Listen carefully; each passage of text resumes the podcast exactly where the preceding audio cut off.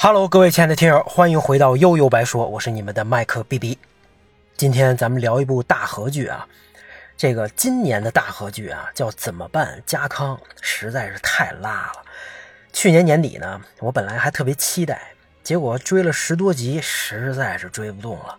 尤其我忘了是哪集啊，第十多集吧，还必须加上彩虹旗正确，什么家康的测试竟然是战国时代的百合，天哪！整整一集啊，兄弟们！这西方正确也就算了，没想到有一天连日本大和剧都玩这套。那集我应该是拉着进度条看的，实在是不忍直视啊，不能接受。听说后边本能寺之变的那集也被调侃成了成了这个本能寺之恋啊！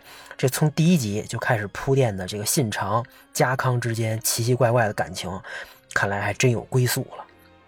那另外这演员松本润这外形和演技，那我是怎么跟德川家康也联系不上？本来呢是奔着这个冈田准一版织田信长和阿部宽版的武田信玄来的，那结结果好吗？白瞎了这套卡司阵容了。那既然今年大河剧黄了，那我就只能往前倒呗啊！正好是那那都快快十年前的二零一四年的军师官兵卫，哎，也是冈田准一主演，我正好也没看过。那干脆这次就当成新剧追起来吧。其实啊，我印象当中这部剧当年的评价和收视率也就那么回事儿吧。啊，我刚追了四十集啊，四十多集，也感觉哎，它就是一部中规中矩的大合剧。但正所谓啊，那全靠同行衬托呀。啊，你比起这怎么跟怎么办家康，那真是强太多了。而且算上军师官兵卫，到现在我大概也看过这个好几个版本的石田三成了啊。真田丸啊，奎德川三代，天地人，还有这个电影《关原之战》的这个冈田准一版啊，对，这反正对这个人呢也产生了越来越复杂的情绪吧。后边我也稍微抒发一下感情啊。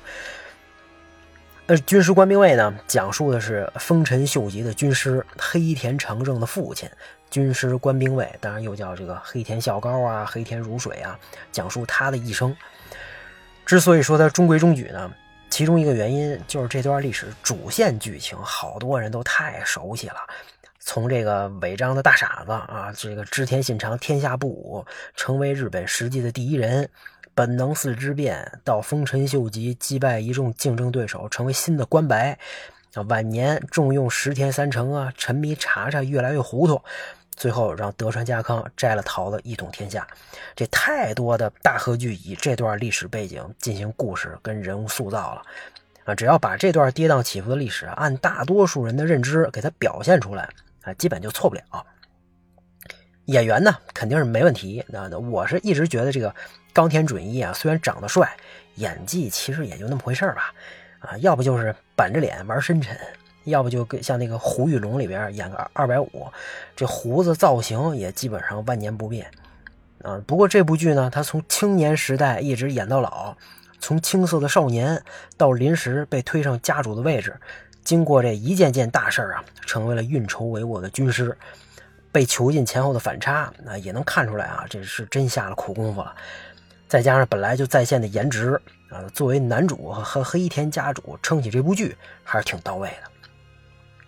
那跟这个去年镰仓店的十三人不一样，那北条义时年轻的时候也是个单纯的小伙儿，啊，跟着这个源赖朝混了混了这个这个之后啊，一步步的黑化了，到最后就各种就剩这个阴着脸，各种算计，不服就弄死你啊，已经不是人了，啊，再看这个官兵卫呢，啊，经历了这么多啊，被荒木村重关了一年，还直接给关残了，丰臣秀吉更是虐他千百遍呀，表面称兄道弟。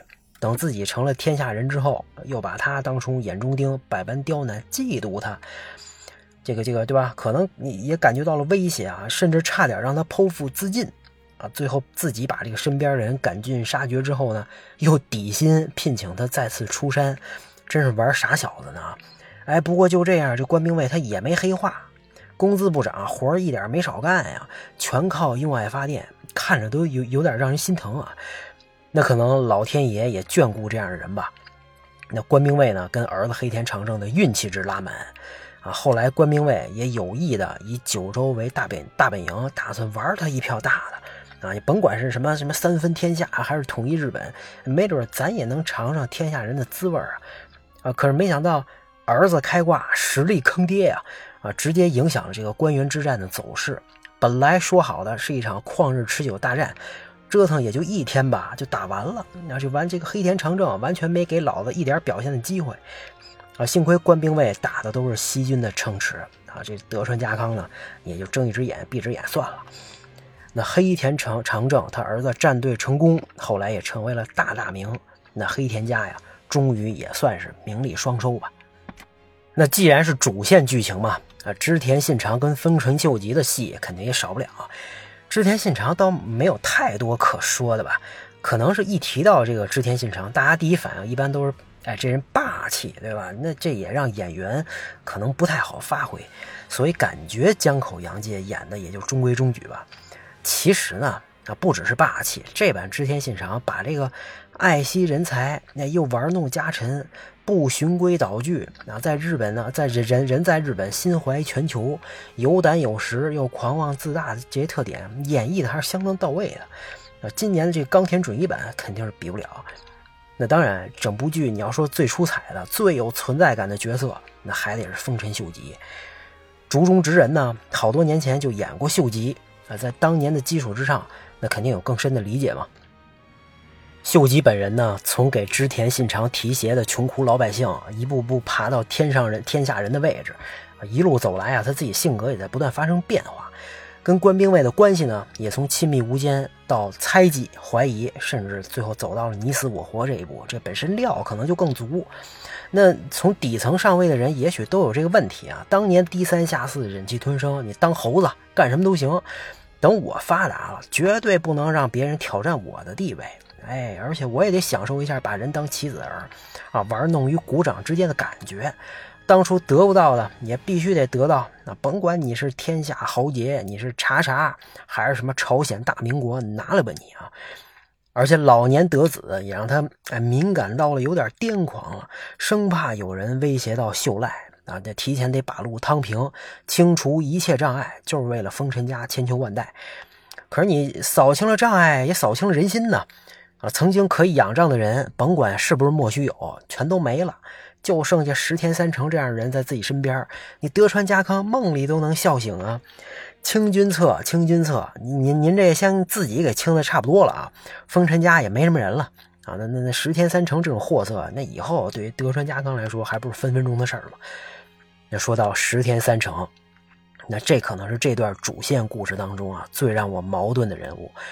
他呢，少年时期在寺院被丰臣秀吉收留，传说当中还留下了三献茶的故事。啊，简单说吧，这这就是有一次，这丰臣秀吉路过一个寺庙歇脚，渴的不行。石田三成呢，当时还叫左吉啊，先给他端了一大碗凉茶。这个丰臣秀吉没喝够，那左吉第二次呢，就给他给他半碗温茶，第三次给了他一杯很小的这个小杯的很烫的茶。哎，丰臣秀吉说：“你这是怎么个意思啊？”啊，左吉呢就说：“你看，你你刚到寺庙，满头大汗，口渴难耐，那肯定喝不了热的，所以第一碗凉茶先让你解了口渴，哎，先先爽了再说。那第二碗呢，哎，不那么渴了，慢慢适应，到第三碗才能真正品茶品茶这茶的滋味。”哎，这秀吉觉得这小孩不简单啊，就带走自己培养了。那从此之后，石田三成对丰臣秀吉那也是无条件的忠诚，也深得秀吉重用。啊，到了五凤行时期，权倾一时，俨然就是大管家。朝鲜战争、丰臣秀次啊，继承人查查这些事儿，全都跟他有关。啊，那因为在秀吉面前各种煽风点火出主意，对武将的轻视啊，以这个。加藤清正、黑田长政，啊，福岛正则等人吧为首的很多武将都对他恨之入骨。那秀吉死了之后，他也没靠山了，结果差点让这几个武将啊直直直接给砍了。一是被前田利家给拦下，二是德川家康表面上保护了他，但也要求他辞去官职，你哪儿凉快哪儿待着去吧。石田三成啊，骨子里跟德川家康就势不两立，那各种操作，最后还是强努了一把。最终以关原之战的失败作为了自己的结局。从不同的角度看石田三成，影视作品呢也用不同的方式演绎，你会对这人啊有完全不一样的看法。那你看他能力强，还事无巨细，那绝对是管家的一把一把好手。那还忠诚，理想主义，认准了秀吉就死心塌地跟随他一生，燃烧自己，成就丰臣家的天下。大一大万大吉，就是他那旗子嘛，就是他的信念。那可能对他来说，让丰臣家强大，就是让自己强大，自己和丰臣家共进退，同命运。任何有益于啊，或者看上去有益于丰臣家的操作，都值得尝试。只要是丰臣秀吉的决定，不管对错，也得坚决执行。任何这个敢违逆丰臣家的声音，不管对错，都要被消灭。事情本身并不重要，立场最重要。那对另一边来说呢，这就是个趋炎附势，在主子旁边进谗言的小人呢。啊，自己不会打仗，天天算计这算计那啊，真正这个算计这帮真正为丰臣家建功立业的武将，脸都不要了。那仗着秀吉的信任，把朝廷搞得乌烟瘴气，谁不服就弄谁，还抱紧查查的大腿，把命运呢都寄托在丰臣秀赖这边。那他也知道秀吉死之后，自己肯定完蛋了，所以赶紧得跟着一起铺好路。尤其不能让丰臣家落入德川家康手里边啊！那对面的阵容这么强大，到处树敌，他也敢做的这么绝，他没有自己的小团体，肯定也不行了。事实证明，他还真靠着这帮人啊，玩玩了一票大的，硬是东拼西凑，攒了一个西军出来。啊，虽然是纸糊的吧，但是这已经做到他能做到的极致了。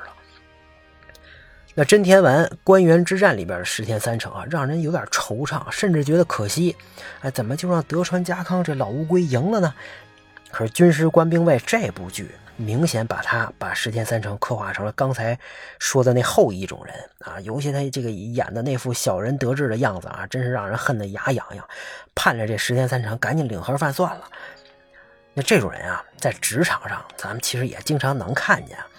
跟着这这个这个跟领导站队啊，抱大腿不放，你甭管是不是所谓的忠诚吧，呃，拿鸡毛当令箭呀，玩命的卷，跟其他人 battle，工于心计，跪舔，所谓体现他自己的价值啊，归根结底，那不还是为了那二两碎银吗？等哪天一不小心自己的大腿被干掉了，或者有什么特殊情况，那自己口碑又早就烂了。啊，这这这那也算是要玩完，要不就跟着卷铺盖走人，你要不就接着熬呗，等着拿个什么大礼包哈。那其实咱说的直白点谁不想有个大腿呢？对吧？谁不不不想有人罩着呢？啊，谁不想咱也能拿着这个鸡毛耀武扬威过把瘾呢？那咱老百姓没这机会呀。大多数人啊，就是上班干活，靠这个专业能力和出卖时间养活自己。咱可能也想把其他人玩弄于股掌之间，享受掌握其他人命运的快感。